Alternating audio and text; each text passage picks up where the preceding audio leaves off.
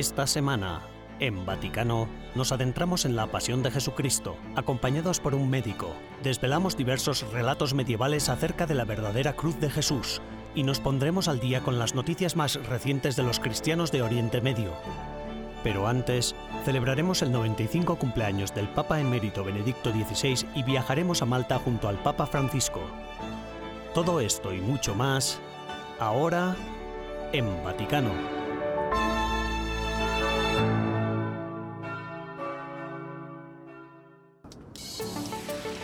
El Papa Francisco, durante el vuelo de regreso tras un viaje de dos días a Malta, habló sobre sus problemas de salud. El Santo Padre compartió que su salud es un poco inestable, que tiene problemas para caminar y que a su edad ya no se sabe cómo acabará el partido. Esperemos que vaya bien. A questa età non se sa come finirà la partita. Eh? En esta visita a Malta, para que el Papa no tuviera que subir escaleras, se adoptaron medidas excepcionales. En la Basílica de San Pablo de Rabat, por ejemplo, se instaló un elevador especial para que el Papa Francisco pudiera visitar y rezar en la gruta en la que, según la tradición, San Pablo vivió tres meses durante su estancia en Malta tras un naufragio. A pesar de sus problemas de salud, los llamamientos que el Papa hizo durante sus dos días de estancia en Malta fueron ampliamente escuchados. Rodeado de miles de católicos, el Papa volvió a hacer una acérrima defensa de la protección de la vida,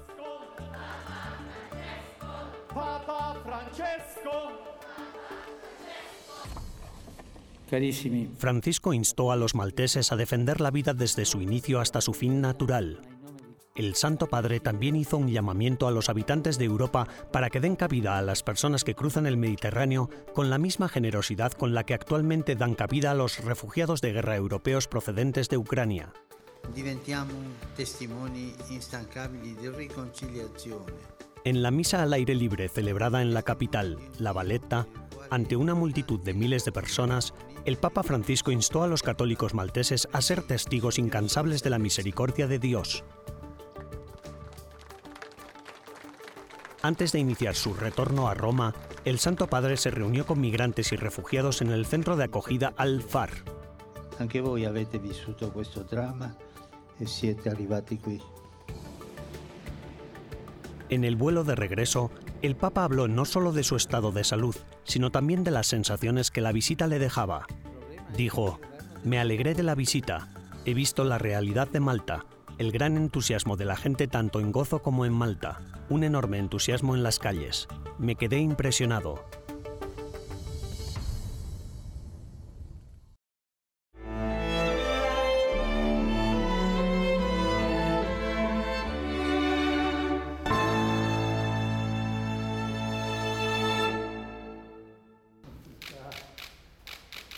Este año, el Papa emérito Benedicto XVI cumple 95 años. Es la persona más longeva que jamás haya ocupado el cargo de pontífice romano. Recordemos su formación. Joseph Aloysius Ratzinger nace el 16 de abril de 1927 en Markedl an Inn, un pequeño pueblo alemán perteneciente al municipio de Altotin, en la Alta Baviera. Era sábado santo y sus padres decidieron bautizarlo al día siguiente, domingo de Pascua. El pequeño Joseph es el tercero de los hijos de Joseph Ratzinger, oficial de policía, y de María Rieger, ama de casa. Sus hermanos mayores, María y Georg, estarán siempre presentes durante las diferentes etapas de la vida del hermano menor. En 1937, a la edad de 10 años, el padre de Joseph se jubila y la familia se muda al pueblo de Ungfast en Tronstein, cerca de la frontera de Austria, a 30 kilómetros de Salzburgo. Ratzinger recordará esta pequeña ciudad como su verdadero hogar.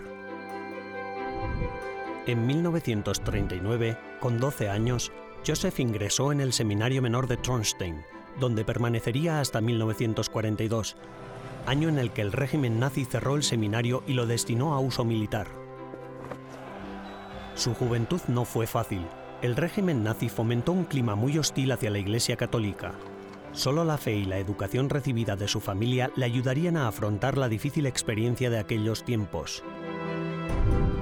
Desde marzo de 1939 hasta 1945, la ley de las juventudes hitlerianas obligaba a todos los jóvenes de entre 14 y 18 años a enrolarse en sus filas. El joven Ratzinger no escapó a este destino. en 1941, al cumplir los 14 años y contra la que era su voluntad, Joseph entró en el movimiento juvenil nazi en el que tuvo que permanecer obligatoriamente a pesar del cierre del seminario en 1942. Fue precisamente en este escenario donde el joven Ratzinger descubriría la belleza y la verdad de la fe en Cristo. En sus memorias, el entonces cardenal Ratzinger subrayaría el papel fundamental de su familia, que fue siempre un claro testimonio de bondad y esperanza.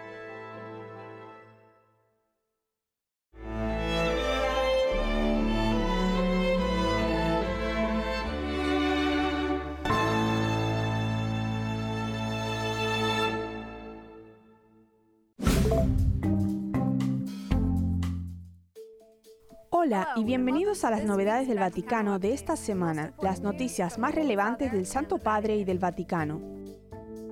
Durante un encuentro con una delegación de indígenas canadienses acompañados por los obispos católicos, el Papa Francisco dijo que siente vergüenza y dolor por los abusos, la discriminación y la falta de respeto hacia la identidad indígena en Canadá. Sus declaraciones se produjeron después de que se informara de la existencia de tumbas sin identificar en escuelas antaño gestionadas por la Iglesia. El encuentro completo entre el Papa y la delegación canadiense está disponible en el canal Vaticano de EWTN YouTube. Esta es la ambulancia que el Papa Francisco ha enviado para los niños heridos en la actual guerra de Ucrania. El limosnero papal, el cardenal Konrad Krajewski, viajó a Lviv el 29 de abril y entregó personalmente la ambulancia que previamente había sido bendecida por el Santo Padre. El Papa Francisco se reunió con Andrzej Duda, presidente de Polonia, y le agradeció la acogida que su país ha brindado a los refugiados ucranianos. Se estima que el país ha recibido a unas 2,3 millones de personas en el transcurso de solo un mes. Tras el encuentro con el Santo Padre, el presidente Duda depositó una corona de flores en la tumba de San Juan Pablo II y anunció a la prensa que había invitado personalmente al Papa Francisco a visitar Polonia. El Vaticano exhorta a devolver la identidad católica a los centros escolares católicos.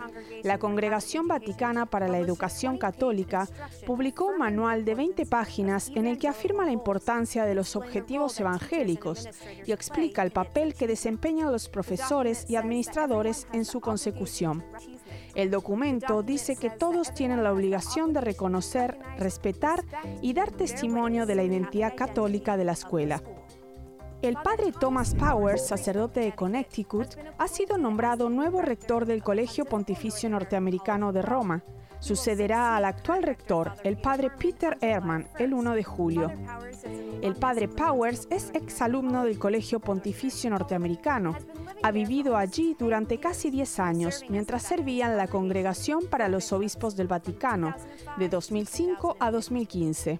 Gracias por acompañarnos durante estas novedades del Vaticano de esta semana. Disfruten del resto del programa.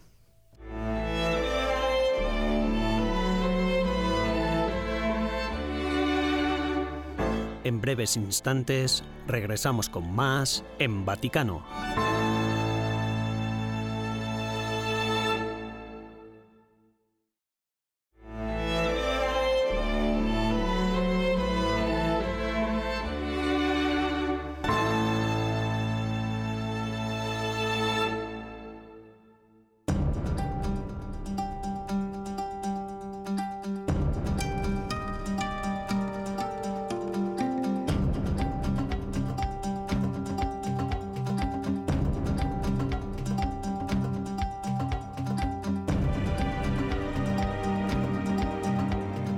La Pascua se acerca, la Semana Santa, inseparablemente ligada a Tierra Santa, a Belén, a Jerusalén. El Santo Sepulcro. Aquí es donde Jesús vivió, proclamó el Evangelio y murió. Este es el lugar que millones de fieles han venido a ver con sus propios ojos, lugar en el que Jesús oró, caminó y sufrió. Los papas Pablo VI y Benedicto XVI se refirieron a esta tierra como el quinto evangelio. Así lo hizo también el Papa Francisco a principios de este año.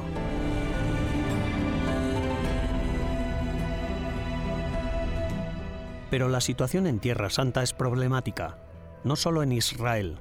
El término Tierra Santa o Terra Sancta suele incluir también a Palestina, el oeste de Jordania, el sur del Líbano y el suroeste de Siria.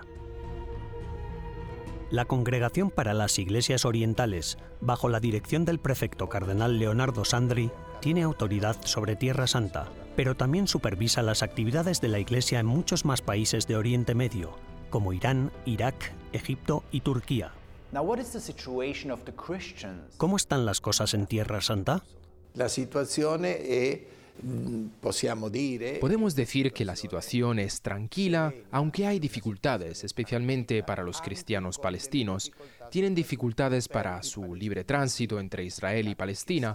Por supuesto, nosotros procuramos llamar la atención sobre esta cuestión. ¿Por qué lo hacen y por qué no les dejan pasar?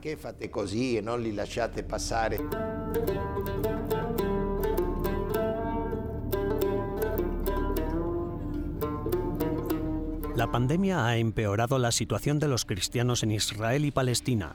Los turistas se han mantenido alejados. Para muchos, esta era la única fuente de ingresos. Ahora es difícil encontrar trabajo. Más precaria aún es la situación de los cristianos en Siria. Recientemente, el cardenal Sandri viajó allí para reunirse con los obispos católicos. A pesar del fin de la guerra civil, muchos siguen queriendo irse. Ya no se oye hablar tanto de Siria. ¿Cuál es la situación actual del país? Aparentemente la situación es tranquila. Parece que la situación se ha calmado. Estuve allí en octubre. Se puede viajar por unos 15 o 20 días. Puedes ir por las calles, en coche o a veces a pie, y observar Damasco, por ejemplo, pero también Homs y Alepo.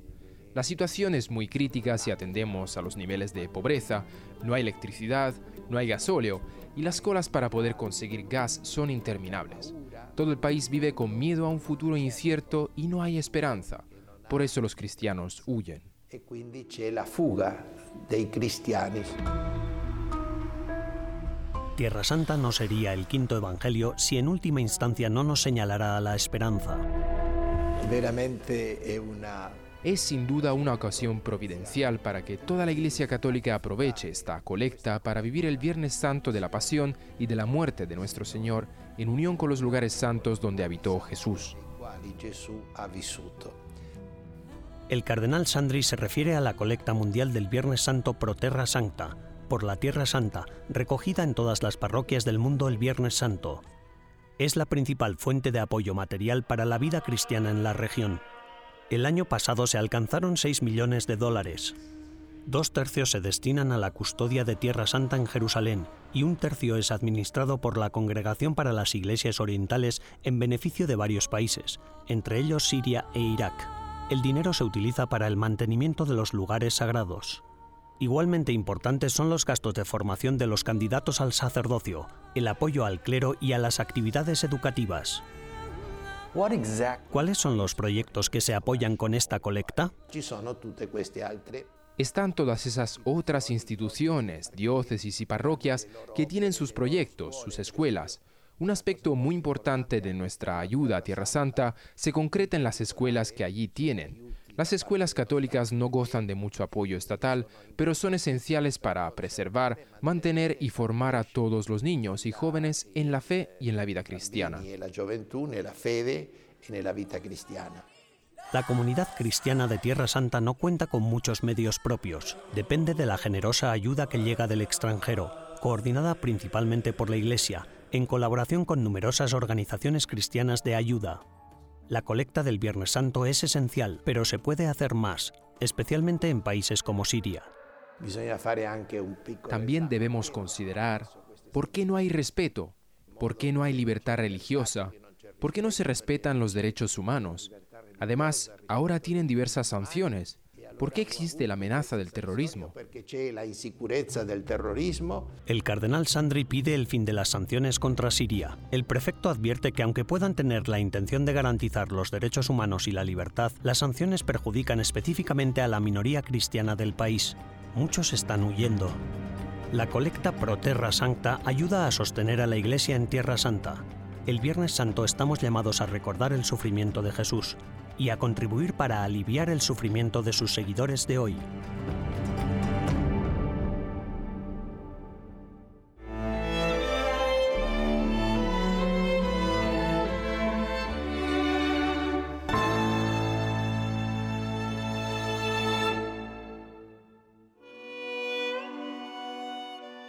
Padre, si quieres, aparta de mí este cáliz, pero que no se haga mi voluntad, sino la tuya. Estaba en tal agonía y oraba con tanto fervor que su sudor era como gotas de sangre que caían al suelo. Con estas palabras, el evangelista Lucas describe la proximidad de la muerte de Jesús. Lucas, que también era médico, incluye en el episodio del huerto de Getsemaní un detalle que otros evangelios no describen. Jesús, en un profundo estado de angustia, tristeza y miedo, comienza a sudar sangre. Ora, questo è un fenomeno che non è sconosciuto. No es un fenómeno desconocido para la ciencia médica en el sentido de que puede observarse en personas que experimentan emociones fuertes y muy violentas. No es, por ejemplo, un hecho excepcional en los condenados a muerte, se debe ciertamente a la taquicardia, cuando el corazón late con una frecuencia elevada, hay una presión alta y luego los vasos capilares se dilatan. Ahora bien, en los casos normales los capilares dilatados se enrojecen y comienzan a sudar, pero cuando todo esto es además muy violento, entonces estos capilares pueden romperse, llegando a salir pequeñas gotas de sangre, lo que da una explicación plausible a lo que le sucedió a Jesús en el huerto de Getsemaní.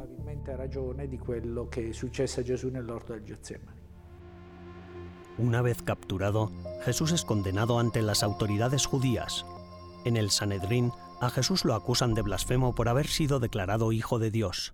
El castigo prescrito es la pena de muerte, pero como la pena capital debía ser decretada por las autoridades romanas, Jesús es enviado ante Poncio Pilato para ser juzgado. Pilato lo condena por el delito de traición por haberse proclamado rey de los judíos. Tras el juicio público, se desnuda y se azota a Jesús. Non è una flagellazione con No se trata de una flagelación con una cuerda o un cinturón, sino que en realidad el látigo contaba con pequeños objetos que al golpear la carne la herían, provocaban hematomas y hemorragias, y en la furia de los golpes se llegaba a arrancar la carne, lacerar la piel y desgarrar los músculos. El hombre del sudario representa realmente lo que era la flagelación y que ésta afectaba toda la superficie cutánea del flagelado. del. Del sudario también obtenemos la certeza de que la corona de espinas era, en realidad, un casco, un verdadero casco romano que los soldados colocaron en la cabeza de Jesús para burlarse y mofarse de él. Jesús, agotado a estas alturas, es conducido al Gólgota, cargando sobre sí durante casi 600 metros los 40 kilos que aproximadamente pesaba el patíbulum de la cruz, es decir, el eje horizontal sobre el que posteriormente serían clavadas sus manos. A quel punto si provvedeva En ese momento procedieron a clavar los clavos a la altura de las muñecas. Hay un punto exacto por donde los clavos traspasan el cuerpo. Las imágenes del clavo que atraviesa la palma de la mano no son ciertas porque anatómicamente es imposible. Al colocar al condenado en posición vertical, todo el peso del cuerpo habría ido a parar a esos clavos. Y si llega a ser clavado a esa altura del brazo, al cabo de poco tiempo, el clavo había partido la carne de la mano, saliendo por el espacio entre los dedos. Con sus manos y pies clavados en la cruz, Jesús es colocado en posición vertical. A partire da quel momento crocifisso A partir de ese momento, el crucificado comienza a padecer, además del dolor, una asfixia terrible, porque los brazos extendidos en cruz hiperextienden el tórax del condenado, manteniéndolo en un estado de inspiración profunda, pero siendo incapaz de expirar, de expulsar el aire. No era una asfixia porque fuera incapaz de tomar aire, sino porque era incapaz de expulsarlo. ma è un'asfisia perché non riesce a buttarla fuori. Perdiendo sangre, ya exhausto, llega el momento en el que el condenado ya no tiene fuerzas. En ese instante, muere por asfixia. Riguardo alla morte di Gesù, Gesù non morì, Respecto a la muerte de Jesús, probablemente Jesús no murió por asfixia, no murió como moriría cualquier otro condenado a la crucifixión y como murieron los dos ladrones. El Evangelio de Lucas dice que Jesús gritó con gran voz, Padre, en tus manos encomiendo mi espíritu, y dicho esto, expiró. Este gran grito de Jesús lleva a la hipótesis de que Jesús murió de un ataque al corazón, porque Jesús ha perdido una enorme cantidad de sangre. Si no hay sangre, no hay hemoglobina, Si no hay oxígeno, el corazón sufre un infarto y deja de funcionar. Il cuore subisce un infarto e non funziona più. Parafraseando las palabras del Papa Francisco, la pasión física de Jesús puede ser una fuente de esperanza y valor, enseñándonos que cada uno de nosotros es amado personalmente hasta el final.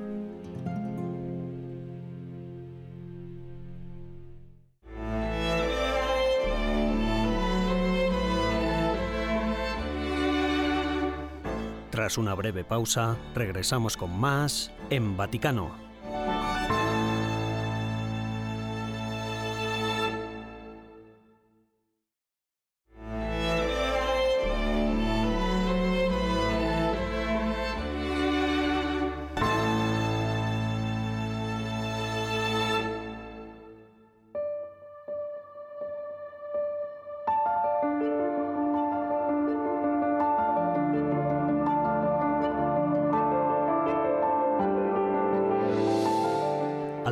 La historia del hombre, las leyendas sobre la verdadera cruz de Cristo han inspirado artistas y literarios de todo el mundo. Una de estas obras se encuentra en la ciudad italiana de Arezzo, concretamente en la capilla mayor de la Basílica de San Francisco. Se trata de un ciclo de frescos conocido como Las historias de la verdadera cruz, de Piero de la Francesa, una de las obras pictóricas más importantes del Renacimiento.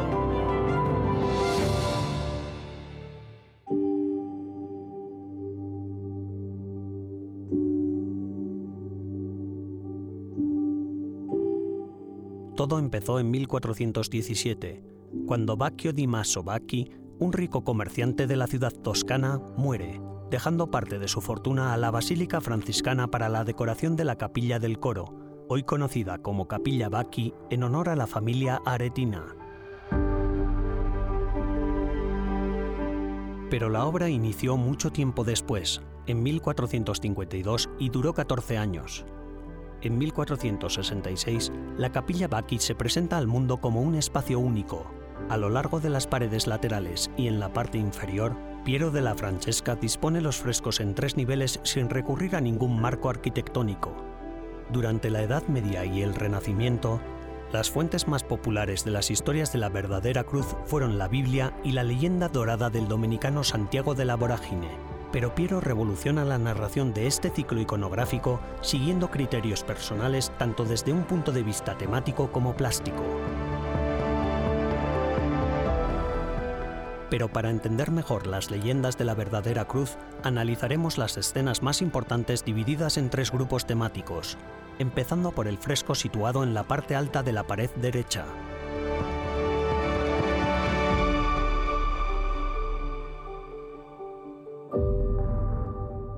Primera etapa. La primera escena narra la muerte de Adán. El artista nos presenta a Adán moribundo. Su tercer hijo Set encuentra al arcángel Miguel a las puertas del paraíso que le da una rama del árbol de la vida proveniente del jardín del Edén. Set lo planta en la boca de Adán ya muerto, redimiendo así el pecado original.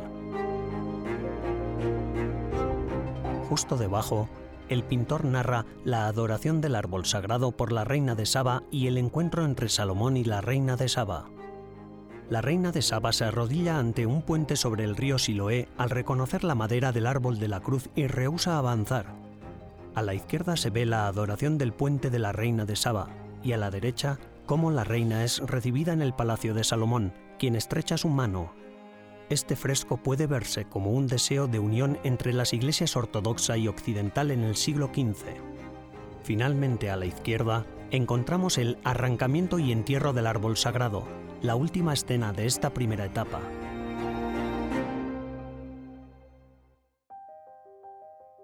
Segunda etapa. El segundo bloque temático inicia con la escena situada en la parte inferior derecha de la capilla.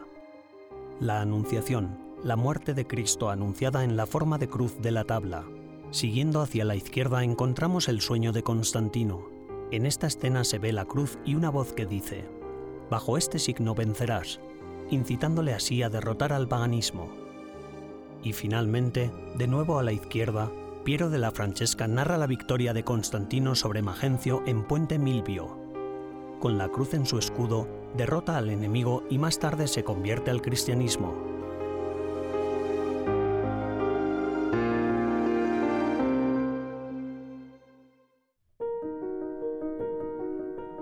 Tercera etapa.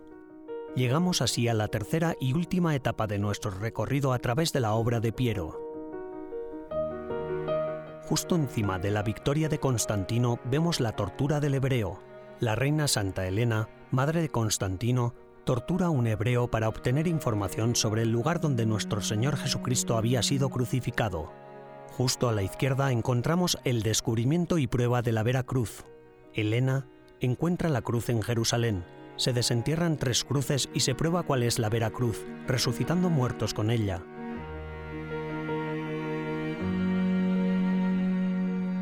Justo debajo, Piero narra la batalla entre el emperador bizantino Heraclio y Cosroes II, derrota y decapitación de Cosroes, que había robado la cruz. La última escena de nuestro viaje se sitúa en la parte superior de la pared izquierda.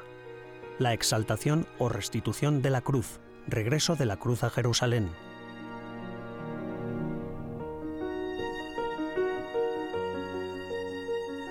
Como se puede observar, en Las historias de la verdadera cruz, Piero de la Francesca no presenta las escenas cronológicamente, sino que sigue un criterio puramente estético formal creando efectos de simetría entre las diferentes escenas, sin renunciar a un diálogo filosófico teológico entre las escenas contrapuestas.